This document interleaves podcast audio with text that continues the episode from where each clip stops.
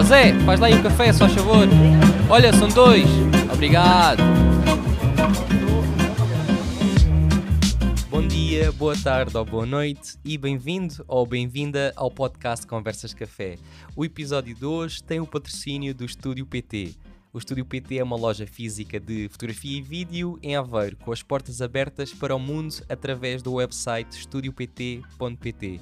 Se estás à procura de acessórios, lentes ou de uma câmera nova, vai até o website do estudiopt.pt e de certeza que vais encontrar lá o que precisas. A partir do website já comprei LEDs para gravar os meus vídeos, como uma câmera 360 e posso dizer que o serviço de entrega é extremamente rápido. Obrigado ao Estúdio PT por patrocinar este episódio e sem mais demoras, vamos lá então começar. O que é que preferes, Rita? PC ou Mac? Eu uso Mac desde 2007, quando entrei na faculdade em Inglaterra. Uh, tinha um, pá, uma sala cheia de Macs todos brancos, lindíssimos. e eu, mesmo antes de começar a trabalhar com eles, já estava fascinada. E só pela estética. E depois fiquei rendida e uso Mac desde aí. Então foi a primeira vez que tiveste assim também um contacto com um Mac? Exatamente, sim, quando entrei na faculdade, em 2007. Ok, bom, já, já iremos lá, mas vamos continuar aqui com estas perguntas. Como tu sabes, o que é que preferes também, pizza ou hambúrguer? Olha, eu gosto, gosto dos dois. Um, se for vegetariano, qualquer um deles, como tu sabes também, uh, se tiver que escolher, prefiro pizza, porque fazemos muito aqui em casa e, e é, uma, é, um, é algo que fazemos frequentemente e, e é, temos tipo a frase keep calm, eat pizza. Estás uhum. a ver? Uhum. Quando a cena está complicada, Sim, não há tempo para cozinhar, faz uma pizza ou vai buscar uma pizza e vai correr bem. Então costumam fazer uma pizza caseira em casa? Ou... Sim, fazemos muitas vezes e fazemos uh, from scratch mesmo. Fazemos uh, a massa, eu faço a massa. Normalmente eu faço a massa e o Manel faz o, o molho e juntos fazemos o recheio. Brutal. E já agora, qual é a tua pizza favorita? Olha, eu gosto das pizzas simples, básicas. Gosto muito da margarita. Uh, gosto com muito queijo, com extra, extra cheese. E se levar cogumelos também. Por isso, tipo queijo, cogumelos, tomate, está bom. Orégãos. Olha, fica aqui, sim, uma coisa engraçada, porque a minha pizza é igual. A que eu mais gosto é também a, a típica margarita com cogumelos. Exatamente. Mas tem de ser uh, os cogumelos frescos, não frescos. Sim, não senão... enlatados. Olha, se eu tiver que mandar vir uma pizza de fora, pergunto sempre se os cogumelos são enlatados. Se forem enlatados, não quero. sim, é isso. Uh, e para terminar esta parte assim mais previnha, qual é a máquina fotográfica que estás a usar agora? Estou a usar a, a Canon R6 Uh, comprei recentemente, no início desta época, comecei logo os primeiros casamentos em maio, mal retomamos a época pós-Covid. uh, comecei logo com a R6, eu já andava a adiar há algum tempo, não tinha feito a transição da Mark III para a Mark IV, Uh, na altura estava muito satisfeita com a Mark III e por isso não fiz a transição para a Mark IV, mas a minha Mark III um, pá, morreu a determinada altura, o obturador, tive que substituir de emergência e, e entretanto veio o Covid, mas eu sabia que mais cedo ou mais tarde ia mudar. Felizmente veio o Covid. Neste caso foi positivo porque fez com que eu não mudasse para, para a Mark IV e, e assim tivesse tempo para, para a R6 digerir e, e sair para o mercado e, e por isso comprei a R6. Fizeste esse investimento e estás a gostar? Adoro, sim, gosto mesmo muito a todos os níveis. Eu já tinha trabalhado com mirrorless, eu usava Fuji para as sessões, para as coisas mais pequenas, para viagem e fotografia de família. Usava Fuji porque é pequena e prática e porque gosto da estética, gosto do aspecto que a câmara tem, tem aquele ar vintage que parece muito uma câmara antiga analógica e eu gosto muito dela. E já, já trabalhava com mirrorless e, e sabia que quando, com, quando a Canon eh, chegasse a esse, a esse patamar eu iria adorar e estou muito satisfeita e é incrível como o preset que eu já utilizava encaixou lindamente, eu quase, pá, a minha pós-produção é mesmo muito simples agora. Uhum. Não, isso é bom, isso é bom porque às vezes as pessoas também pensam que ao comprar um sistema novo, neste caso não é sistema, mas é uma câmera nova, tem de mudar aquele workflow quase todo na parte de edição do preset, porque a cor pode mudar, mas no teu caso não, porque foi Canon para Canon, embora seja DSLR para mirrorless, continuou praticamente tudo igual, não é? Melhorou. Mas sim, não Nesse foi nada melhorou. difícil a transição, nem, nem na parte ergonómica da câmara, nem nos botões, nem na func- nas funcionalidades, na forma como eu trabalho com a câmara. É, funcionou, pá, foi muito fixe, foi muito simples e estou muito satisfeita e recomendo. Eh, inclusive, é o Manel, meu marido que faz vídeo, também está a usar a mesma câmara, portanto, trabalhamos exatamente com o mesmo equipamento. Ah, boa. Assim também é fácil para dividir em alguma coisa se for necessário. Exatamente. Olha, Rita, antes de avançarmos mais, quero-te agradecer por teres aceito o meu convite e queria também que falasses um pouco sobre ti. Quem é que é a Rita Rocha? Olha, obrigada. Finalmente conseguimos agendar aqui. Sim, verdade. Depois de muitas pequenas conversas que fomos tendo, finalmente conseguimos gravar né, para, para podermos partilhar uma conversa com outras pessoas. Um, e pá, parabéns, já toda a gente tem dito isto, mas eu não posso deixar de te, de te dar os parabéns pelo, pelo trabalho que tens feito com o podcast. Espero que continue e, e fico ansiosa por ouvir quem serão as próximas pessoas. Um, em relação a mim. Ora bem, um, o pessoal tem falado um bocadinho, tenho ouvido todos, religiosamente, desde o primeiro. Eh, O pessoal tem falado mu- muito sobre a sua vida na fotografia, mas eu, se calhar, para te enquadrar, para, para perceberes, e, e- a malta que vai ouvir, para perceber um bocadinho como é que isto da fotografia resultou, para mim, se calhar, dava-te um bocadinho do meu background anterior Claro. eh, Uhum. que é relacionado com as artes, eh, não só fotografia, mas eu estudei teatro. A minha, a minha formação inicial é teatro. Um, eu fiz o primeiro curso de fotografia aos 13 anos. Num fim de semana, num fim de semana, num- numa semana de verão, férias de verão, aqueles cursos de verão, Casa da Juventude e não sei o quê, eh, aprendi a revelar e a- a fotografar em película e a revelar e a imprimir as minhas próprias fotografias. Portanto, já foi na altura, aos 13 anos, uma cena incrível e fui por vontade própria porque achei que aquilo ia ser muito bonito e, e foi, foi mágico.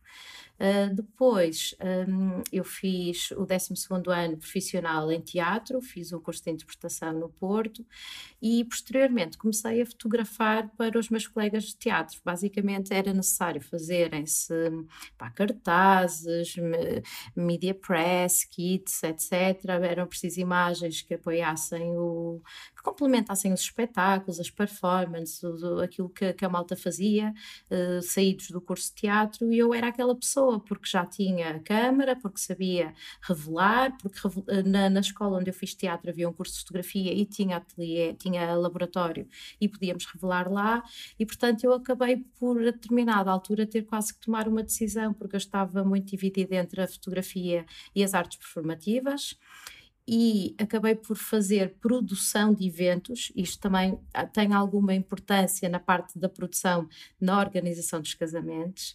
Um, eu fazia produção de eventos, eu promovia e produzia um, espetáculos de teatro e performances relacionadas com, um, principalmente com teatro rua. Eu gostava muito de novo circo, teatro rua, coisas assim um bocadinho mais alternativas, não tanto o teatro clássico.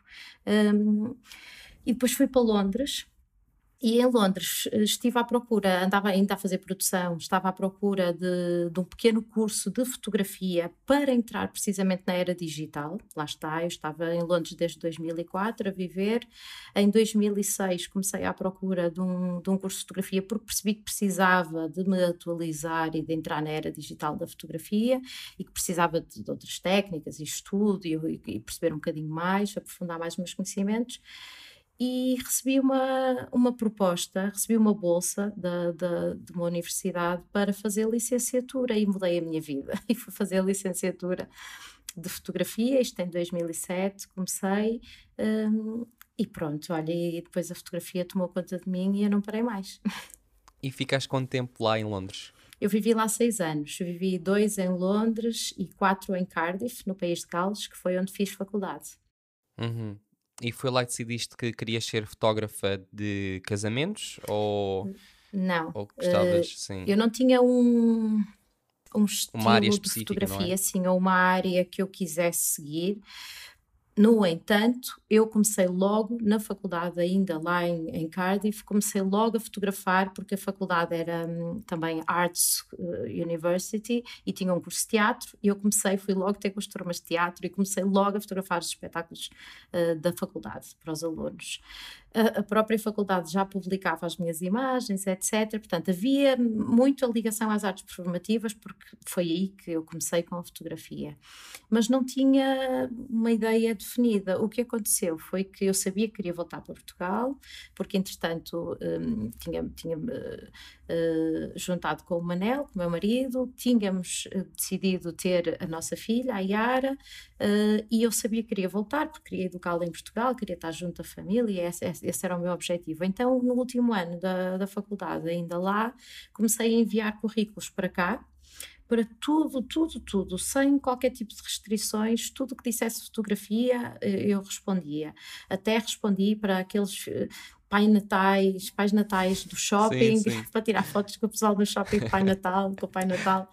Assim, uma cena industrial. Eu respondi para tudo, tudo o que fosse experiência, até porque eu tinha feito toda a formação em fotografia em inglês, e uhum. sentia que precisava de verbalizar fotografia em português e o que quer que fosse que me fosse ajudar a pôr um, a, a, palavra né, da fotografia, a falar sobre fotografia em português ia-me ajudar.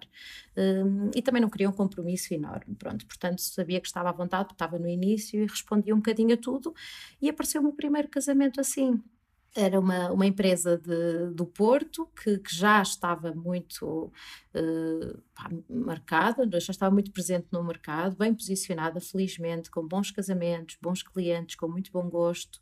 Um fotógrafo que já tinha vindo da moda e etc., que tinha muito bom gosto e que estava a precisar de uma, uma second shooter, de uma segunda fotógrafa, e chamou por mim. E eu estive dois anos quase a trabalhar com ele. Boa, e foi a partir daí que começou a crescer aquele bichinho então pela fotografia social, fotografia de, de casamentos. Adoro essa expressão do bichinho. não é uma expressão que tu usas muito? Ou... Não, não, não, adoro, acho engraçado que o pessoal use, mas eu não uso. Sim. adoro. Não, sim, foi, foi nessa altura que, que a fotografia de casamentos entrou na minha vida e que eu senti que gostava logo desde o primeiro dia. Eu cheguei muito entusiasmada à casa Uh, e pá, e, e, e eu, na altura uh, a pessoa que me, que me contratou perguntou-me, obviamente, se eu tinha gostado, se achava que era a minha cena, que se tinha corrido bem para mim também, e eu estava entusiasmadíssima e eu, bora lá, agenda as datas todas que quiseres, que eu este ano vou ser fotógrafa de casamentos. E nessa altura já tinha começado a dar aulas também no IPF, então estava a fazer... Sim, a tocar nesse assunto também. Sim, está a fazer em simultâneo, felizmente as coisas a forma como o ensino está organizado e os casamentos permitem que eu consiga fazer as duas coisas, como tu, não é? À semana o ensino e ao fim de semana os casamentos. Mas como é que apareceu esse, esse trabalho, vá por assim dizer? Como é que começaste a ser formadora no IPF? Olha, também uma, uma coincidência feliz na minha vida. Opa, não é coincidência, eu acho que não é, só, não é só coincidência, eu acho que as coisas acabam por por estar ligadas e as pessoas ligadas ao meio e que, e que se tu te envolveres e, e tiveres atento, não é? os olhos bem, bem abertos e às portas que se vão abrindo vais percebendo pronto, as ligações das cenas, mas basicamente um, o diretor na altura do IPF tinha sido um, diretor de uma curta-metragem que eu tinha feito enquanto atriz quando andava no curso de teatro. Oh, boa. Pronto, e eu fui, como te disse, quando cheguei de Inglaterra, o que eu queria mesmo era envolver-me em tudo o que fosse fotografia, tudo, tudo, tudo. Eu fui a todas. Basicamente, eu chegava ao Google e escrevia fotografia Porto, fotografia Vila do Conde, fotografia Braga, tudo que fosse aqui da zona, eu ia a todas. E aconteceu uma palestra na FNAC, organizada pelo IPF, no verão, antes do ano letivo, em junho ou em julho. Eu fui a essa palestra e lá encontrei o diretor do IPF, que tinha sido meu amigo há 15 anos atrás, ou há 12, ou lá o que era. Então, pai, tá, aquelas coisas, é que é feiti, estive em Inglaterra não sei quantos anos, o que é que estás a fazer agora? Ele, olha, sou diretor de uma escola de fotografia, eu, estás a gozar? eu acabei de sair de uma licenciatura de fotografia. Ele, sério, ah, está aqui o meu cartão, manda-me um e-mail, combinamos um café esta semana. Pá, e eu tinha uma exposição na altura que tinha sido o meu trabalho final de curso a decorrer na Póvoa, que eu sou da Póvoa de Varzim, tinha o meu, uma o meu trabalho final eh, em exposição na, na Biblioteca da Póvoa, convidei-o para ver a minha exposição, ele veio e convidou-me para dar aulas no IPF, porque por, coincidência também estavam a precisar de uma pessoa para, para lecionar uma das cadeiras que tinha ido para a Inglaterra fazer um curso. E eu troquei de lugar com ela e fiquei eu a dar aulas uh, no IPF desde aí, no IPF do Porto, desde 2011. É isso que ia perguntar, quando é que foi? 2011, já vai uh, 10 anos. Exatamente, sim, fez 10 anos uh, agora. E se calhar vou voltar um pouco atrás, se não te importares, uh, quando tu mencionaste que começaste a fazer casamentos, também foi nessa altura então, foi em 2000 e, um, Em 2011, exatamente. Foi nesse ano, nesse verão, mal, mal acabaram as aulas em, em, Inglaterra, eu vim, vim para cá e, e no mesmo mês comecei a fa- fotografar casamentos e montei a exposição, fui à tal eh, palestra na FNAC, cruzei-me com, com o diretor do IPF e comecei a dar aulas em setembro. Ainda estava a fazer casamentos e já estava a dar aulas. Foi incrível. Sim, é engraçado. Eu vou contar-te aqui uma história que nem estava a pensar contar, mas eu acho que faz todo o sentido. Uh, em 2011 eu emigrei para o Canadá uh, e na altura fiz o mesmo que tu fizeste, mas tu fizeste uh, o processo de voltar para Portugal e enviaste imensos e-mails, mensagens e se calhar telefonema- telefonemas para certas empresas e entidades para conseguir trabalho. Eu fiz a mesma coisa no Canadá. E é daquelas coisas que. hum, depois podemos chegar a falar mais à frente, que às vezes o pessoal mais jovem, não é? Até os nossos alunos dizem, ah, como é que arranjamos trabalhos? Isto é uma Exatamente. forma que funcionou para nós e eu acho que hoje em dia ainda funciona. Um, porque eu também não fui caí de paraquedas no Canadá, uh, eu não fui lá para estudar, uh, fui mesmo para trabalhar e o que eu fiz foi enviei e-mails a partir de Portugal e também quando estava lá para várias empresas um, e também, como eu gosto de dizer, fui macaco. O que é que eu fiz? Fui, enviei para empresas que eu sabia que os donos eram fotógrafos portugueses ou descendentes de portugueses. Muito bem, claro. Sim, tentei jogar também, não é? Pela Ah, minha foste, sorte. Foste inteligente, foste perspicaz. E fiz isso, o que tu fizeste foi enviei, enviei e houve pelo menos uma pessoa que respondeu e a partir daí entrei lá nesse mercado, eh, comecei a fazer trabalhos e o resto é história. É interessante que a tua história é um pouco parecida, como é óbvio, diferente, mas também fizeste essa, eh, dessa forma. Um, e eu gostava de saber como é que foi essa experiência quando começaste a fotografar casamentos, como é que foi o teu primeiro casamento ou o teu segundo, se tens alguma história engraçada, como é que te sentiste, porque tu disseste que gostaste, mas como é que como é que correu o dia, por exemplo? Isto são coisas que não se fala muito hoje em dia, nós não pensamos nisto. E eu lembro-me, um, com o meu primeiro casamento, eu fiz o que eu achei aquilo tudo um pouco estranho, mas uh, gostei ao mesmo tempo. E quando eu vi, uh, na altura, eu, o meu primeiro casamento foi em Portugal, antes de, de emigrar. E eu acho que eu recebi, não me lembro, foi 200 ou 300 euros. Sim. Uh, e olhei para aquilo e pensei, "Ei, isto é tanto dinheiro.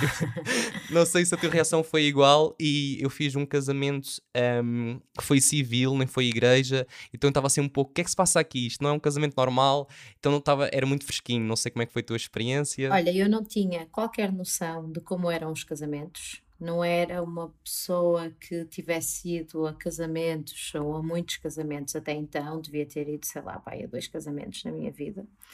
Uh, mas tive a sorte, como te disse, de que hum, do fotógrafo que, que, com, que, com quem comecei a trabalhar tinha bom gosto e tinha bons casamentos. Eu não sei se tu já ouviste falar do Aqueduto Eventos cá no Norte. Esse nome, esse nome não é estranho, Pronto, mas é um não... sítio tipo Uhum. assim muito, muito bom, muito top, Uhum. que, que toda a gente gostava de vir a fotografar lá porque é, é muito bonito. E o meu primeiro casamento foi lá, logo, logo, ou seja, e o casal era giríssimo, super bem vestidos. Opa, era ainda hoje, portanto há 10 anos atrás, ainda hoje era um casal que eu adoraria ter como clientes. Eles eram super giros, super divertidos, descontraídos, tinham um grupo de amigos brutal. Eles cantavam, faziam de roda à volta dos noivos, lan- lançavam os noivos ao ar. Opa, então, basicamente eu fui logo a um casamento super feliz, super animado, com um grande grupo de amigos, numa quinta lindíssima, onde se comia muito bem, a saber? Foi logo uma, uma recepção incrível. Hum, pá, e eu gostei logo muito disso. Não te vou dizer que, que fiquei totalmente deslumbrada com a parte dos pagamentos, etc. Eu era second shooter, não fazia a mínima ideia dos preços que se praticavam ou deixavam de praticar, etc. E ao final do primeiro, no final do primeiro ano, comecei a sentir muito cansada em relação àquilo que estava a receber. Uh, tinha duas ou três coisas que me, que me custavam um bocadinho, que era uh, eu não tinha muitas oportunidades de ser criativa, basicamente eu precisava de garantir coisas, não podia ser muito criativa, o que eu entendo agora, mas na altura foi um bocadinho frustrante para mim, mas isso também foi o que me fez dar o salto para fotografar sozinha, para querer fotografar sozinha, ou seja, eu tinha que, era, tinha que, que, que, cumprir com, com um, um, certo estilo de fotografia um, e com uma, um, uma, série de fotografias que eram obrigatórias fazer. Pronto, tinha que fazer aquilo e não podia ser muito criativa e também não era super bem pago. E ao final do primeiro ano eu comecei a pensar: é pá, espera lá, deixa lá ver o mercado, o que é que se passa, se, se existem outras coisas e outras pessoas. E na altura aconteceu haver um outro fotógrafo que precisava de second shooter, mas para ir fazer casamentos eh, sozinha para ele, ou seja, ele ia, queria formar uma segunda equipa e mandar aquela que era a second shooter dele para uh, outros casamentos e precisava de alguém para ser assistente da second shooter. Pá, rapidamente, como eu já tinha, eu tinha bom equipamento, eu na altura já estava a fotografar com a Mark II, uh, que foi a câmera que eu comprei quando terminei a faculdade já tinha um, um, conhecimento técnico e de luz, etc. Só me faltava ter um, darem-me darem quase asas, sabes? Aquela, aquela expressão Sim, do ok, Rita, vê lá o que é que tu és capaz de fazer se eu não te pedir nada em específico, que foi o que aconteceu. A determinada altura eu já estava a fotografar sozinha, casamentos para, para este outro fotógrafo, e, e ele próprio foi muito engraçado que a determinada altura ele disse-me literalmente ele, Rita, eh, um dia vais ser tu que me vais passar trabalho a mim. Isto deu-me muito, muita, muito, deu-me, deu muita força. Ele, ele, ele fez-me mesmo acreditar, ele foi mesmo muito fixe comigo e podia-me ter cortado as asas, né? E, ter, e nunca me ter uh, elogiado demasiado para eu não acreditar muito em mim e deixar-me ficar. Claro. Mas ele disse mesmo: ele, um dia és tu que me vais dar trabalho porque tu, tu vais crescer, tu vais ser grande, tu tens, tens coisas aí, pronto. Uh, e isso foi muito, foi muito positivo. E, e depois, pá, naturalmente, vieram, veio uma amiga que ia casar e que pediu um casamento, e, e depois eu já comecei a pensar nos preços para o serviço completo, né?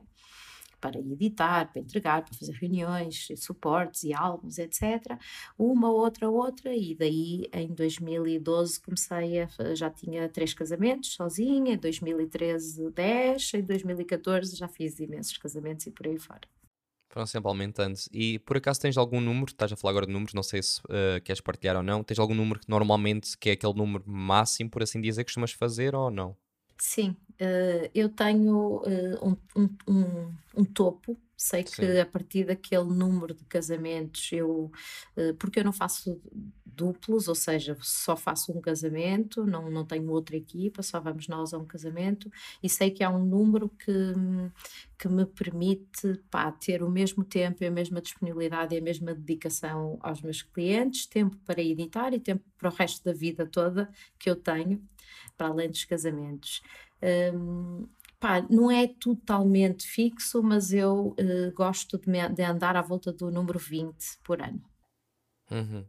Sim, faz sentido, porque também tinhas mencionado antes de começarmos a gravar que uh, estás, pronto, mencionaste ao teu marido, o Manel, tu fazes uh, equipa com ele, tens uma equipa que ele faz vídeo, tu fazes fotografia. Um, tu costumas marcar muito o serviço também de vídeo? Os, quando os clientes chegam ao pé ti também fazes essa abordagem? Não fazes? Olha, nós nunca fizemos. Uh, uh, eu tenho, tenho, tenho alguns colegas nossos que, que, me dão muito na cabeça e que dizem: Ah, Rita, tu fazes vídeos, tens que mostrar mais, mostra mais vídeo. Mas eu, eu não gosto muito de dispersar e, e de falar. Eu prefiro falar sempre primeiro na fotografia. Um, e eu tenho muitos casamentos em que só fotografo em que o Manel em que não vem, que, que os clientes não pedem, não pedem vídeo, querem só fotografia, e também acontece algumas vezes ao longo do ano eu me cruzar com outras equipas de vídeo. Se, se os clientes já tiverem, por alguma razão, uma equipa definida, se já se tiverem cruzado noutro casamento, já vinham com aquele nome, já tinham uma ideia uh, de outra equipa de vídeo, acontece eventualmente fazer alguns casamentos em que a equipa de vídeo é outra, e, e isso agrada-me bastante gosto. O Manela às vezes até vem comigo como meu second shooter e gostamos desse convívio com as outras equipas. É sempre, é sempre um balanço positivo essa experiência. E como é que é trabalhar com alguém que trabalha na mesma área do que tu? que isso é sempre aquela situação que pode ser, tem os seus lados bons e maus, como é tudo, não é? Mas uh, uh, vocês levam o trabalho para casa, quando eu digo isso às vezes falam, ou dizem não, não podemos falar hoje, não vamos falar mais sobre casamentos. Pá, não, é temos, isso... não temos uma regra não temos uma regra, vamos com o flow. Há alturas em que estamos focados e somos capazes de estar à, à mesa de jantar e surge uma questão e ele diz: Olha, aquele vídeo daquele cliente, ele mandou-me um e-mail, eu, ah, já sei, ah, sim, é isto, assim, assim, assado. E fala-se, não há, não, não somos assim muito paranoicos em, ah, não, à mesa não se fala de trabalho, ou só falamos de trabalho na outra sala, que é o escritório. Não, a cena é, é, super fluida, não, não pensamos muito nisso.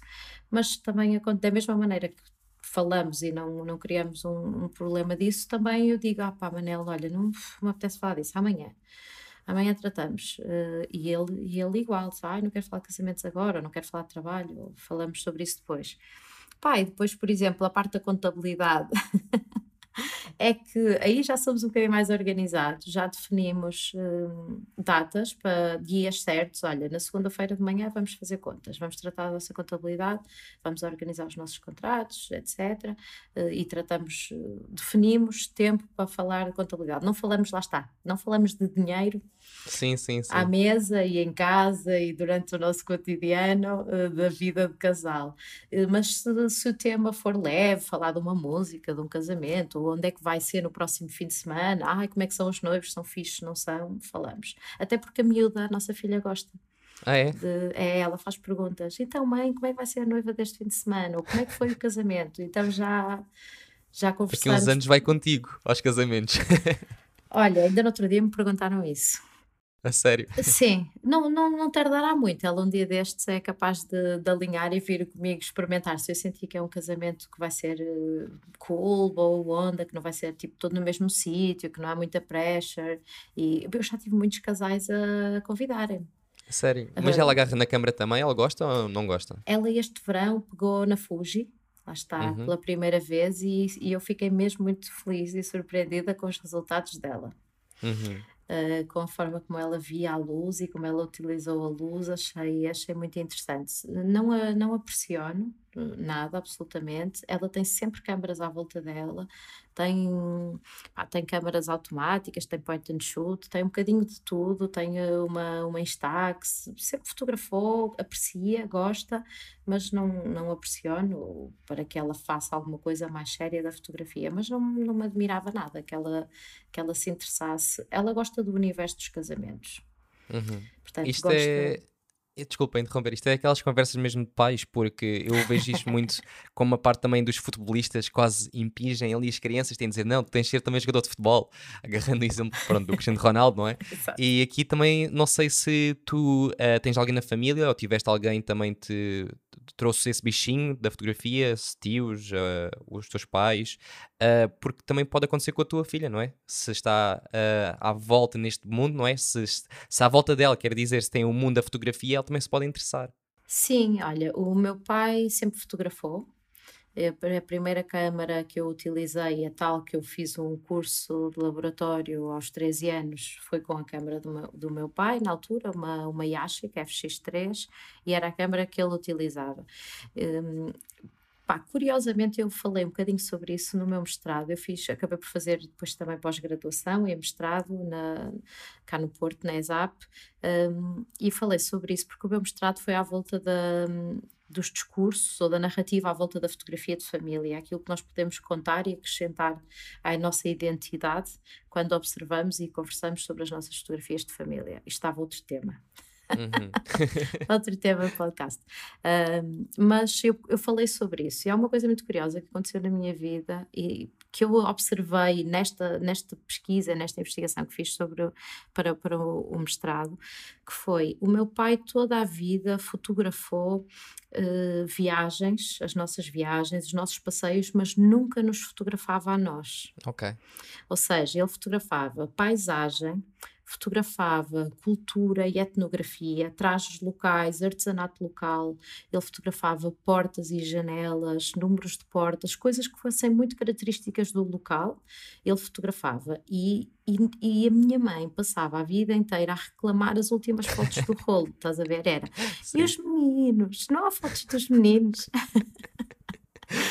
E então jateava ao meu pai: tens que acabar o rolo com os meninos. Então é Alentejo, dois rolos de paisagem e três fotos das crianças, três fotos minhas e do meu irmão. Uh, e é, é, muito engraçado essa, essa dualidade, que eu acho que é um bocado o resultado da minha fotografia agora, sabes? Eu acho que tu tens um trauma, apanhaste um trauma, então agora és obrigada a fotografar a família das outras pessoas para garantir que elas vão ter fotos. Sim, é, um, é muito engraçado isso. Isso fez-me pensar uh, a forma como eles me puseram também a ver a importância né, das duas coisas na fotografia, porque eu acho que depois as coisas complementam-se, né? Porque se tivesse só fotos nossas, eu nunca ia recordar o lugar onde estive, ou como é que eram as gentes, os locais, as pessoas, e na verdade também não precisava assim tantas fotos mais minhas, né? Uh, tinha aquela, aquela vez das férias, era meia dúzia de fotos por ano, e isso, pá, acabou por se tornar bastante ideal na forma como eu, como eu vejo a fotografia, como eu gosto de fotografar também as nossas viagens e as nossas férias, é um bocado por aí fotografo Era isso que eles. queria perguntar. Sim, se, se, tu costumas fotografar também as tuas férias, se é, é um hábito que vocês também têm para ter esse uh, registro. Fotografamos e fazemos álbuns. Eu acho que vocês fazem mesmo muito bem. E mudando agora um pouco o assunto, eu queria falar um pouco sobre a educação. Porquê é que dás tanta importância à educação? Porque já falaste aqui que tiraste várias formações e continuas a tirar, uh, tens uma licenciatura, um, e eu sei que há, há, pessoas que são autodidatas, e eu sei que também não gostas muito quando o pessoal diz, ah, eu aprendo tudo no YouTube. Uh, para ti, porque é que é importante ter, ter eh, ou porque é que dás tanta importância à educação na fotografia? uh, tu estás a dizer isso, eu sei que não gostas, porque nós já tivemos uma conversa sobre isso. Eu acho que não se pode ser pragmático numa, nesta resposta. Não se, claro. não, se pode, não se pode decidir só, ah, podes eh, só ser autodidata ou podes só fazer. Não, não, não há uma resposta única. Eu acho que há prós e contras uh, e há vantagens para, para as duas coisas. Uh, se por um lado uma pessoa, uh, um fotógrafo que não tenha a formação técnica académica eh, que não tenha estudado as regras dos terços, eh, as regras todas de composição, principalmente até composição, eh, vai ser muito mais livre para ser criativo. E eu percebo a mais-valia, às vezes, da descoberta da fotografia enquanto amador e da ligação à fotografia de uma forma mais espontânea. E percebo que isso seja uma vantagem. Por outro lado, também acho que Opa, porque assisto, uh, infelizmente, a muitos discursos um, com erros, com falhas, ou seja, com falta de conhecimento, percebes? Das correntes artísticas, daquilo que se fez. Às vezes há um fotógrafo que, que, faz uma brincadeira qualquer com a câmera digital e acha que descobriu a pólvora e diz, ah, e tal, olhem este processo que eu inventei, ou este tipo de foto que eu fiz, ou uh, ou sei lá, percebes o que eu quero dizer? Sim, sim, e aquilo sim, já claro. foi feito, sei lá, nos anos 30, ou nos anos 40, ou nos anos 50, pelos surrealistas, ou pelos construtivistas, ou, ou por uma corrente artística qualquer. E, portanto, eu acho que, que a formação e o conhecimento nunca são demais uh, e podem uh, complementar. a tua, a tu, o teu conhecimento, a tua formação e a forma como tu te expressas quando, quando muito podem ajudar-te a teres um diálogo mais interessante com alguém sobre fotografia, não é? Eu acho que é um bocado por aí. É evidente que se me perguntares, eu posso ir fotografar um casamento sem ter formação superior em fotografia? Podes, eu posso ir fotografar moda sem ter.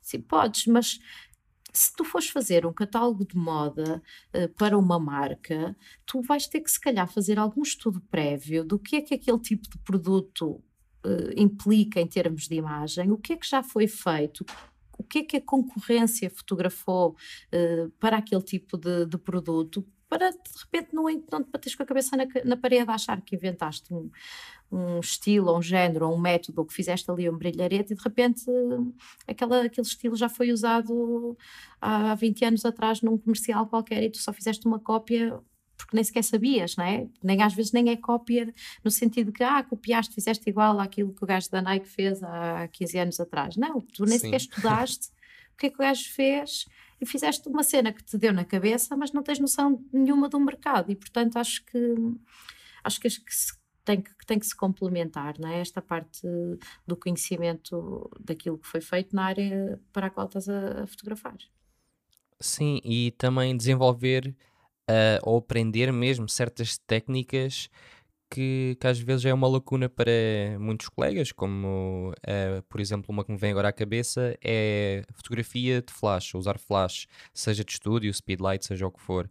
Um, eu vejo que é uma lacuna uh, de, de, muitas pessoas e eu já tive esse problema e é só através de formações, workshops, uh, seja o que for, um, é que se consegue isso. E há pessoas que podem dizer: Ah, não quero tirar um, um curso porque hum, não me interessa saber a história da, da, fotografia nos anos 30, o que é que eles fizeram, o que é que não fizeram, mas não é só essa parte que, que, que se dá, não é? Uh, tens a parte também teórica e tens a parte prática. A parte prática é aprender as técnicas que vieram dessa altura. Sim, tem esses dois lados, não é? Se nós pensarmos na fotografia, no ensino da fotografia, na formação de fotografia, no lado técnico e no lado teórico, pensando, analisando o lado técnico, como tu estás, estás a dizer agora, não tem necessariamente que ser feito um curso superior. E eu, eu, quando, quando se fala em ensino, o ensino tem múltiplas dimensões, tem muitos níveis, não é? Que isto pode ser traduzido num workshop de um dia, de dois claro. dias, de uma semana, de um mês, ou num, numa formação específica, pronto, naquela área. Quanto à parte teórica, não é só uh, o ah, saberes o que aquele fotógrafo fez. Eu acho que a grande vantagem é primeiro, não caís no erro de achar que fizeste algo que nunca foi feito, mas, por outro lado, conheceres outras técnicas, hum, outras estéticas, outros estilos vão acrescentar, eh, vão acrescentar-te como fotógrafo, né? vão, vão te trazer uh, um estilo diferente para acrescentar às, fotogra às, fotografias. Isto até na fotografia de casamento. Eu tenho uma pequena. Um, uma pequena palestra, já palestrei algumas vezes uh, em Portugal e, e, em Espanha sobre fotografia de casamentos.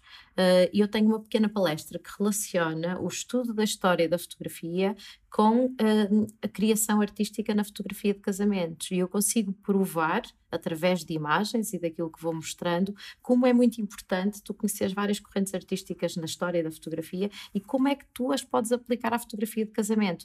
E vou buscar trabalhos de fotógrafos de casamento incríveis que todos nós admiramos e provo que aquilo que foi feito por aquele fotógrafo que nós gostamos e admiramos e damos imensos likes foi inventado, sei lá quando, no ano não sei é, por um, por um fotógrafo qualquer, não é? E dá para ver a tipo evolução. fotografia, exatamente, no tipo de fotografia, mas que aqui está aplicado aos casamentos.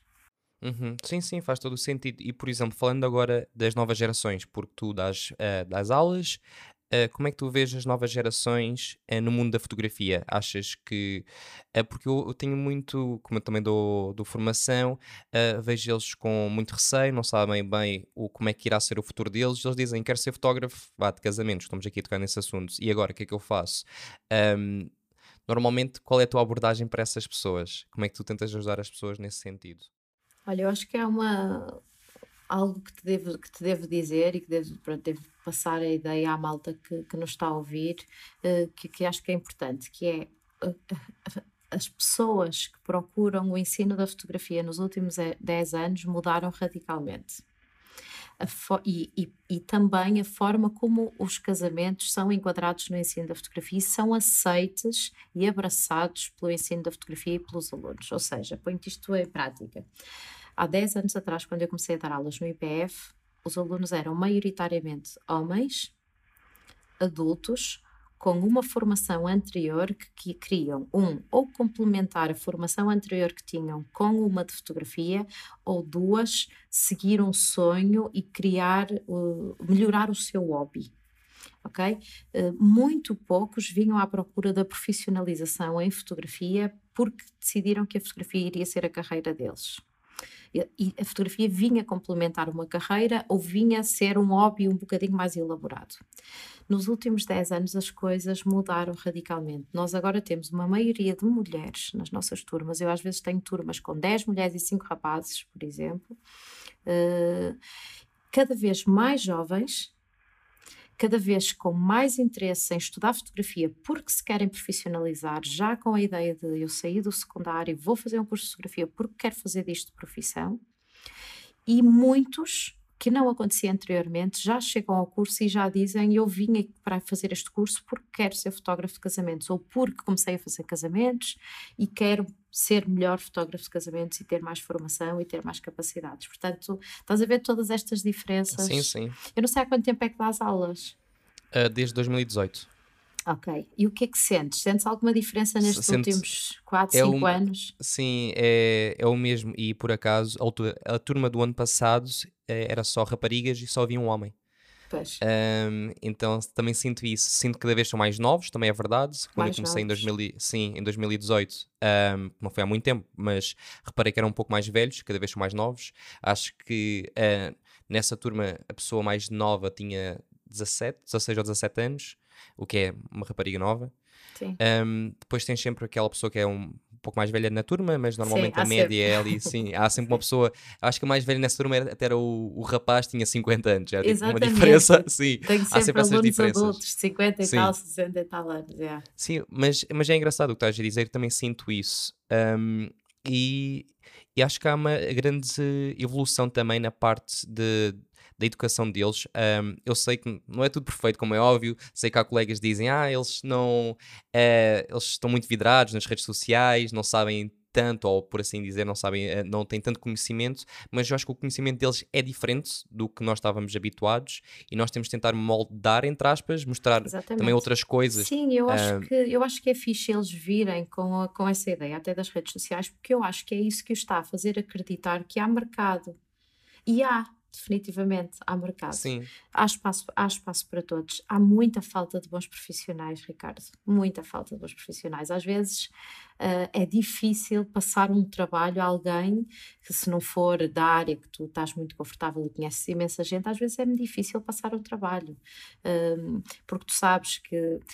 E, e todos nós sabemos que na nossa área nós não podemos ser só bons fotógrafos, não é? Temos que ser bons comerciais, bons marketeers, bons editores, boas relações públicas, nós temos que saber lidar com o cliente, apresentar-nos ao cliente, responder a e-mails, atender telefone, tudo isto é muito importante, não é? Porque o Sim, fotógrafo sim. se não responde a e-mails e não atende o telefone, esquece. não se Sim, funciona. é verdade. Pronto, então o que é fixe é que eles vêm super motivados porque vêm a acreditar que há espaço, que há mercado, e isso é bom, porque eles chegam com a pica toda, já chegam com vontade de mostrar trabalho, porque já cortaram aquela barreira, já vêm pá, da nova geração das redes sociais, já têm todos um Instagram, já querem mostrar trabalho, e depois o que só falta precisamente é o que tu estavas a dizer, que é moldá-los um bocadinho e dizer-lhes, ok malta, vocês têm a pica toda e agora vou-vos dizer como é que é continuar a introduzir aí qualidade, não é? É dentro isso, dessa sim. vontade que vocês já têm e o que é que é preciso para vocês se tornarem efetivamente grandes profissionais. Como eu gosto de dizer, tipo, uma forma humilde é tipo polir, Exatamente. polir o talento. É isso, é dar brilho, dar brilho aos diamantes que nos chegam às mãos. É um grande privilégio do ensino. Sim, é um grande privilégio e também uma grande responsabilidade. E falando nisso, acho que podemos tocar aqui noutro assunto que eu ah, sei que concordas comigo que é importante, é ter um website, porque às vezes tenho os meus formandos e de certeza também tens os teus, e às vezes as pessoas vêm falar comigo ah, sobre, ah, será que preciso de um website? Tenho conta no Instagram, tenho Facebook.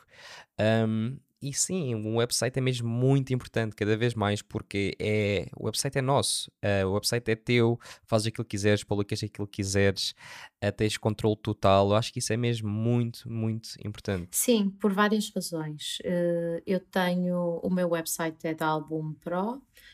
Eu fui convidada em 2018 depois de uma palestra que dei eh, no Porto, olha, 2018 ou 2019, alguns, eh, dei uma palestra na, na Expo Foto, numa, num dos eventos organizados pela, pela APP Imagem, eh, e, e eles depois de me ouvirem e de ouvirem recomendação, alguém os ter recomendado, me ter recomendado, eles convidaram-me para ser a parceira e embaixadora deles. Uh, precisamente porque eu, eu falei numa das minhas palestras que se chamava Marketing com Amor, era precisamente como é que uh, tu fazes o marketing sem ser agressivo, ou seja, no fundo ele é um marketing agressivo, mas o cliente recebe-o de uma forma simpática, ok? Portanto, eu estou muito presente, estou nas redes, estou em todo lado, mas o cliente recebe-o de forma muito carinhosa e pessoal, porque eu sou eu só, é a minha cara, é a minha empresa, dou a cara, pronto. Mas basicamente eles abordaram-me eh, porque hum, o site da Album é feito por fotógrafos. Uh, portanto, é toda uma plataforma que tem também uma, uma app de CRM, tem uma, uma galeria de fotos, também para aprovação de fotos, maquete de álbuns, etc. Ou seja, tem uma série de particularidades que está tudo interligado. Um, e começa pelo website, precisamente. Porquê? Porque o Facebook, eu tinha 14 mil seguidores no Facebook há não sei quantos anos e de repente o Facebook esquece. Agora morreu o Facebook, virou-se para o Instagram. Uh, a gente nunca sabe quando é que vai quando é que o Instagram vai, vai morrer. E agora estas cenas amanhã é o TikTok depois é das contas a Sim. serem hackeadas e ah fiquei sem conta fiquei sem seguidores.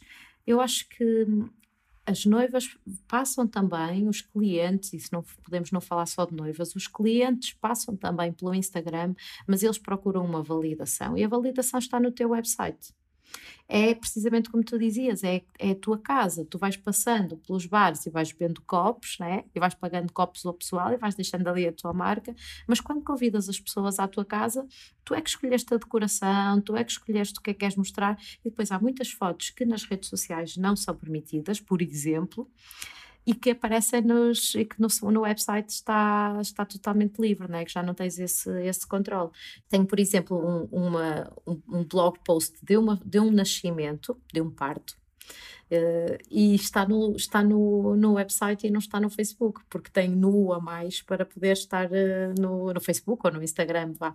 Queria ser bloqueado, sim. Mas, mas é, é isso. Eu vejo, por acaso nunca tinha pensado dessa forma dos bares, que é, que é interessante. mas o que eu pensava normalmente é uma loja, porque antigamente, se formos pensar, os fotógrafos tinham uma loja física, não é?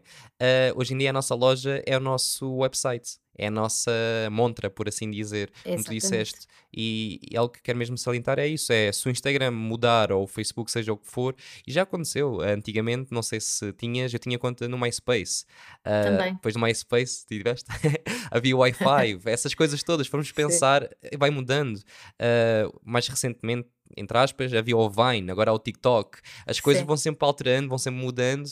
E um dia com o Instagram nós dizemos isto tipo, e as pessoas às vezes pensam: ah, Instagram não vai acabar. Mas nunca sabemos. Não, uh, não sabemos pelo menos o site é sempre nosso. Desde, desde que estejamos a pagar o, o domain, como é óbvio, Exatamente. aquilo fica sempre para nós, para sempre. Não sei há quantos anos é que tens o teu website, mas eu tenho o meu, acho que desde 2013 ou 14. Olha, eu, para provar que eu não falo só da boca para fora. Eu construí o meu website quando entrei na faculdade. Olha, boa. Imediatamente. E é exatamente o mesmo domínio, que é www.ritarocha.com. Eu, eu, na altura, até, e na altura só tinha assim umas fotozinhas mesmo, aquelas coisas de primeiro ano, uh, umas fotos de paisagem, uns retratos, umas praias, umas flores, estás a ver? Pronto, primeiro uhum. ano fotografia. E algumas fotos de teatro, né, das artes performativas, mas tinha dividido, normalmente tinha assim paisagem, retrato, artes performativas e viagem. Um, e, hum, e já tinha site nessa altura. E, os, e de repente, quando passei a fazer site de casamentos, apaguei as fotos todas que tinha lá, o domínio manteve-se exatamente o mesmo e passei uh, a pôr fotos de casamentos. Ou seja, se alguém da faculdade de 2007 resolver ir procurar o meu website, vai encontrar-me, porque eu ainda estou lá, no mesmo sítio. Sim, e isso é super interessante. E também o facto, por exemplo, um, se nós quisermos partilhar, como tu disseste, qualquer tipo de foto, uh, podemos partilhar vários trabalhos porque queremos uh, criar, criar sub, uh, subcategorias, porque no Instagram não dá. É tal coisa, temos de mostrar tudo. Sei que há fotógrafos que não se importam, outros que se importam. Em, em vez de estarmos a criar 50 contas do Instagram, podemos colocar no nosso website. Sim, Isso há é outra vantagens. coisa que é no Instagram tu podes pôr duas ou três fotos, pá, ou dez, se quiseres fazer um carrossel daquele casamento, mas depois aquilo, a noiva pode eh, interessar-se pelo teu trabalho no Instagram, mas ela vai querer ver, não vai querer ver só as 10 melhores fotos daquele casamento, ou aquelas que tu escolheste, vai querer ver muito mais. E se tu no teu site tiveres um texto que acompanha uh, sobre o dia daquele casamento e muito mais fotografias, um, vai, vai ser muito mais certo e muito mais garantido que o cliente vai confiar naquilo que vai contratar, porque, porque teve a oportunidade de ver muito mais coisas. Sim, sim, faz todo o sentido. E para além disso, agora estamos a falar disto, o um, que é que achas que é importante também para um fotógrafo? Uh, imagina que estás a falar com um dos teus alunos. Para além do site, o que é que achas que é importante também? Para alguém que, que, está a começar, que está a dar assim os primeiros passos, ok, tem que ter um site, o que é que é preciso também eles investirem? Olha, hum, se é para dizer uh, aos alunos, se é para, para me perguntares o que é que eu digo aos alunos, eu digo-lhes para eles irem a todo lado onde se fala sobre fotografia. Esta é a primeira coisa que eu lhes digo, que foi exatamente aquilo que eu fiz. Um, e que tu também acabaste por dizer um bocadinho, né? Sim, mas é bom que, que o IPF fale do podcast. É bom. Estou a brincar. Vou mandar para todos, vou mandar para a minha mailing list. Mas, mas digo sempre aos alunos: pá, vão, vão a todo lado, vivam, respirem. Digo, olha, digo mesmo esta frase: respirem fotografia vão a palestras, vão a inaugurações, vão a conferências, vejam vídeos, vejam documentários, leiam livros. Sobrou-vos uma hora, ou tenho metro, ou tenho comboio daqui a uma hora, não sei o quê, vão à FNAC, sentem-se na, na parte da biblioteca da, da, da, livraria de fotografia da FNAC e fiquem durante meia hora, uma hora a folhear livros de fotografia. Façam coisas relacionadas com fotografia. E depois é estarem pá, irem, irem aos sítios e depois estarem muito atentos às janelas e às portas que se vão abrindo na vida.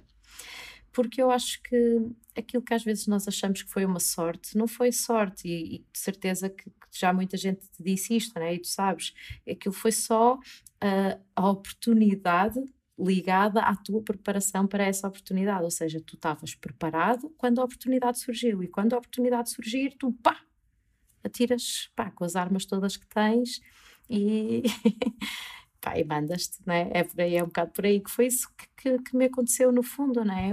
É, é, é, a melhor experiência que eu posso partilhar é aquela que eu tive, é aquela que eu vivi, é aquela que, que foi a que eu, que eu apliquei e que resultou comigo.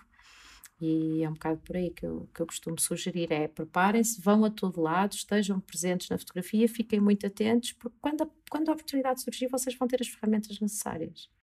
Sim, e também és apologista, por exemplo, de fazer vários tipos de trabalhos. Um, isto sei que é um tema sensível também, mas trabalhos pro bono ou nem por isso? Opa, é um tema sensível. Não tenho uma resposta definitiva. Os alunos, quando me perguntam, ah, posso ir fotografar de borla? Uh, o que eu tento fazer é, há uma das, uma das minhas aulas que é, que é, que é orçamentação de projeto, um, basicamente o que eu tento fazer com eles é que eles sejam conscientes das despesas que tiveram para criar aquele produto e uh, deixarem o cliente, seja ele qual for, consciente do valor que aquele trabalho tem, ainda que tu lhes possas estar a pedir um preço diferente ou até oferecer o serviço. Mas a primeira coisa que tens que fazer é, é que é, é deixar o teu cliente consciente de que se fosse contratar alguém que tivesse portfólio para, aqueles, para aquele tipo de fotografia que está a pedir, que tivesse um vasto conhecimento, que tivesse a corresponder a todos os parâmetros, este era o preço que iria pagar mas eventualmente tu até estás a precisar do portfólio, tu até não tens nada para provar que consegues fazer bem aquilo e até vais fazer um preço mais barato ou até vais oferecer apenas e simplesmente porque não tens como provar ao cliente que mereces aquele valor, mas deixá-lo consciente do valor que que pagaria por um serviço. Eu fiz isso a primeira vez que fotografei um, um casamento sozinha para a amiga de uma amiga minha, que me pediu orçamento, que sabia que eu estava a fotografar casamentos. O que eu fiz eu não tinha ainda portfólio de casamentos, porque não usava o portfólio da pessoa para quem eu comecei a fotografar, mas eu mostrei-lhe o site da pessoa para quem eu fotografava e disse-lhe: Eu faço estas fotografias junto com esta pessoa. Olha, esta é minha, esta é minha, esta é minha. Porque reconhecia as minhas fotografias no site. Esta pessoa cobra X. Se lhe fosses pagar a ele para fazer o trabalho, era isto que irias pagar. Eu não tenho como te provar que sou capaz, vou-te fazer Y. Mas um dia mais tarde eu vou chegar ao X e felizmente já, já superei. e acho que isso é uma boa técnica porque até há pouco tempo houve uma pessoa que perguntou isso: que ah, eu não tenho portfólio de casamentos, quero fazer mais trabalhos, uh, não tenho muitos fotógrafos a uh, contratarem-me como segunda fotógrafa, uh, por acaso é, é uma, uma rapariga, um, e eu disse-lhe mesmo: tens várias opções, tens essa opção, como estás a dizer, um, que é chegar a, se alguém abordá-la, ela aí diz eu fiz estas fotos com este fotógrafo, ou se não, editoriais que é algo não sei se tu fazes ou já fizeste, que é uma boa Também. forma, porque muitas vezes nós pensamos, ok, não temos portfólio, eu nem consigo arranjar noivos à minha porta, entre aspas, então o que é que eu faço? Fazes editoriais. É a melhor forma mesmo. Exatamente. Sim, sim, sim. Eu digo isso aos meus alunos, eh, mesmo nas outras áreas. Produto, olha, eu quero fazer moda, eu quero fazer produto. Olha, escolhe aí um objeto, escolhe aí um material, um produto, algo que tu achas que gostavas de fotografar. Queres fotografar garrafas? Vai à garrafeira, vai ao, ao supermercado, compra as garrafas, leva para casa, monta o teu estúdio e fotografa. Utiliza isso como teu portfólio. Queres fotografar retrato? Procura o teu amigo, a tua amiga, aquela pessoa, outro género de retrato, outro género de paisagem, etc. Sim, uh, cria, cria o teu portfólio de uma maneira ou de outra. Ainda foi uh, na, na, semana passada que eu vi, ou, ou, até no início desta semana, que eu vi a conversa com o Renato Ribeiro, uh, e ele também, uma das, um dos conselhos que deu e que eu dou sempre na área dos casamentos especificamente é fotografar com outra pessoa né? começares a, fazer, a fotografar com outro fotógrafo, que isso vai te dar, lá está, o know-how e a segurança que precisas para um dia, quando fores sozinho, pá, não, não fazeres a geneira, porque é demasiado importante para para ser posto em causa, não é? Sim, e falando de fazer as neiras, de começar a trabalhar na área, etc., eh, eu sei que também és coordenadora de estágios do IPF e eu gostava de saber como é que isso tem corrido, como é que têm sido uh, as experiências do, dos formandos, uh, se eles têm gostado, não têm gostado, qual é que é uh, a experiência deles ou o feedback que eles te dão? É um misto de, de, de experiências de acordo com pá, com as vontades e com a forma de estar na vida de alguns alunos. Nós, por um lado, temos alunos que estão, que, que vão para um estágio uh, tremendamente, imensamente agradecidos pela oportunidade de estarem a trabalhar com um grande fotógrafo. Uh, e por outro lado, também temos outro aluno no mesma turma, no mesmo grupo, na mesma levada de gente, que, que acha que fazer um estágio não remunerado durante três meses é um absurdo que alguém tinha que lhe pagar porque ele afinal vai trabalhar. Uh, opa, como é que acontece isto do, dos estágios? O que é que eu te vou dar como exemplo? Nós temos, por exemplo, o protocolo de estágio com Frederico Martins, que é um grande fotógrafo de moda do Porto. Uh, tu, quando vais estagiar com, com, com Frederico Martins ou com, com outro qualquer, com um grande fotógrafo, tu não vais chegar lá na primeira semana de estágio e não vais fotografar o Cristiano Ronaldo, não vais fotografar o Cristiano Ronaldo nem a Cristina Ferreira. Não vais. Tu vais, no máximo, passar as objetivas ou carregar o saco. No máximo. Porque para, para passar as ob objetivas ao fotógrafo, tens que saber precisamente o que é que ele quer só pelo, pelo sítio onde ele está posicionado em relação ao modelo. E por isso, o que é que eu acho? Acho que há muitos alunos que se, que se acham demasiado, que acham que sabem demasiado e que têm, têm conhecimento suficiente para ocupar algumas posições. e não têm falta-lhes alguma humildade a alguns alunos. E isso às vezes é uma dificuldade para nós, passarmos, transmitirmos isto. Eu vou-te dizer, eu há 10 anos atrás, se me tivessem dado a oportunidade de tirar cafés para o Frederico Martins, eu tinha adorado. Porque às vezes tu precisas de tempo para observar, não é? Para perceber como é que ele vai trabalhar, como é que ele gera o equipamento, como é que ele se relaciona com o modelo, ah, o fotógrafo de produto, como é que se relaciona com o produto, como é que utiliza as luzes no estúdio e nos casamentos a mesma coisa, não é? Portanto, esta oportunidade de ver alguém trabalhar, de errar, né, que era aquilo que tínhamos falado ainda há bocado, esta oportunidade de estar em estágio, de ouvir um fotógrafo falar sobre o método dele, sobre a forma como ele trabalha, observar, trabalhar com o equipamento dele e podendo errar, podendo fazer as neiras, é, é muito bom e é isso que, que o estágio proporciona. E às vezes, alguns alunos que que vem com aquela ideia muito romântica de acabei o curso e vou ser fotógrafo, estás a ver? E que, e que lhes falta um bocadinho desta pá, calma, às vezes humildade, eh, de perceber, não, espera, eu vou ver como é que está o mercado, vou experimentar, vou ver onde é que eu sou bom e onde é que eu, onde é que eu me posso inserir. E o estágio, o estágio é esse veículo, não é? Permite essa, uhum. essa experiência. Sim, era, era basicamente aí que eu queria chegar. Tu disseste uma coisa que eu acho que é importante, que é ao acabar um curso também é importante mencionar que uma pessoa que acaba qualquer curso, não interessa se é na fotografia ou noutra área, não garante nada. Um, e eu acho que também, além, pronto, tocaste no ponto da humildade, é também ter a noção que é preciso muito trabalho. E esse trabalho pode ser uh, ver outros fotógrafos, ver outros trabalhos, uh, também trabalhar em si mesmo na, na, área, ganhar estaleca, como eu gosto também de dizer, tipo, uh, aprender muito, porque eu falo isso muito com, com os meus alunos e até a última turma, eu sei que alguns já ouvem, eu, eu disse imensas vezes, vocês têm de trabalhar muito, a sorte dá muito trabalho, isto é algo que eu gosto muito de dizer e é verdade, porque eu até lhes disse, e até posso partilhar aqui contigo com os ouvintes, na última aula deles, que foi a aula da apresentação, como vocês devem ter a aula da apresentação, Sim. eu tinha vindo de Madrid, eu vim de Madrid de carro, uh, 7 ou 8 horas, já não me recordo. Tinha acabado de fazer lá um casamento, voltei depois logo no dia a seguir.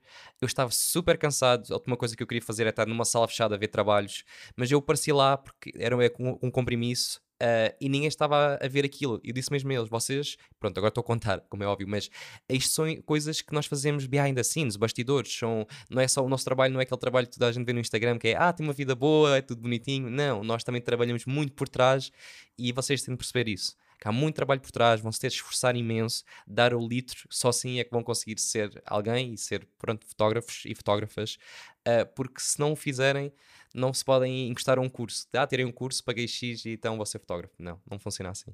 Exatamente, concordo com tudo o que disseste. É, é dar-lhes um bocado esse, esse open call, né? abrir-lhes essa, essa janela para eles verem a realidade que é e as dificuldades que também vão ter, para não ser só essa ideia romântica né?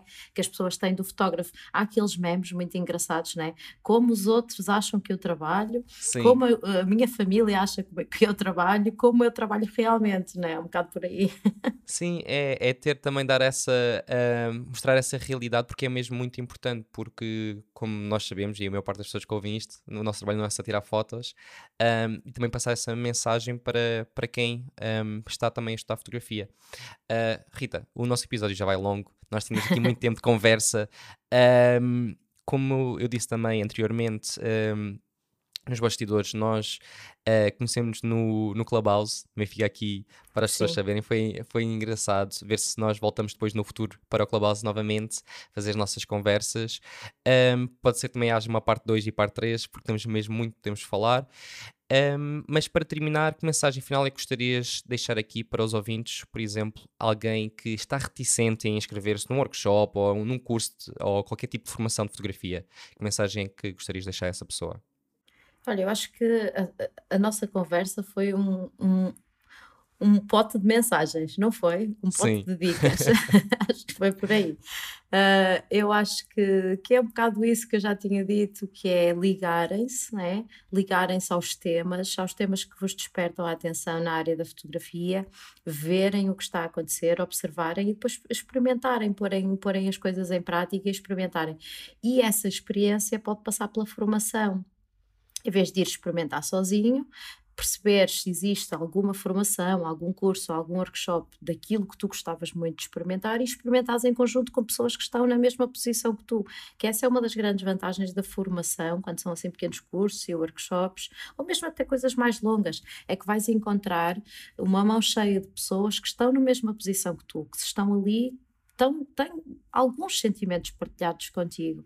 E depois há, há, outra coisa que resulta das formações que nós ainda não falamos aqui, que eu acho que é muitíssimo importante, que é os pares, é a ligação as ligações que tu fazes e os grupos de pessoas que tu levas para, para o teu futuro, né? Eu digo isto muitas vezes aos meus alunos: sejam amigos uns dos outros, porque no dia em que vos faltar um segundo fotógrafo, no dia que vos faltar uma bateria, uma câmera, no dia em que não puderem ir fotografar, vai ser a malta que estudou convosco e cujo trabalho vocês conhecem que vos vai apoiar, vai ser para o, para o tipo que está ao teu lado, isto estamos nas primeiras aulas e aponto para eles, é o tipo, é, o, é esse tipo que está aí ao teu lado, é para quem tu vais ligar a dizer pá, safa-me, porque eu preciso de ti num trabalho e tu é que conheces bem este tipo de, este tipo de fotografia ou o meu tipo de trabalho, sabes como é que eu gosto de trabalhar. Portanto, sejam, ajudem-se e sejam amigos uns dos outros. E a formação traz-te isto, quando tu não estás só a estudar é? através do computador e a ver vídeos no YouTube, estás a partilhar com outras pessoas e essas pessoas vão ser os teus pais no futuro com quem tu vais também, um, a quem vais ajudar e a quem vais pedir ajuda quando for preciso. Sim, olha, concordo com tudo o que disseste também, porque isso já aconteceu também com as minhas turmas, que é eh, alguém precisar de, de, de, um, de um colega, um segundo fotógrafo, segundo videógrafo, seja o que for, e eles ajudam-se uns aos outros. Por isso está aí a prova. Olha, Exatamente. Rita, muito obrigado pelo teu tempo, saúde e até uma próxima. Obrigada, um beijinho a todos. O episódio de hoje teve o patrocínio do Estúdio PT. Se estás à procura de acessórios, lentes ou de uma câmera nova, vai até o website do estúdiopt.pt e de certeza que vais encontrar lá o que precisas. Obrigado e até ao próximo episódio.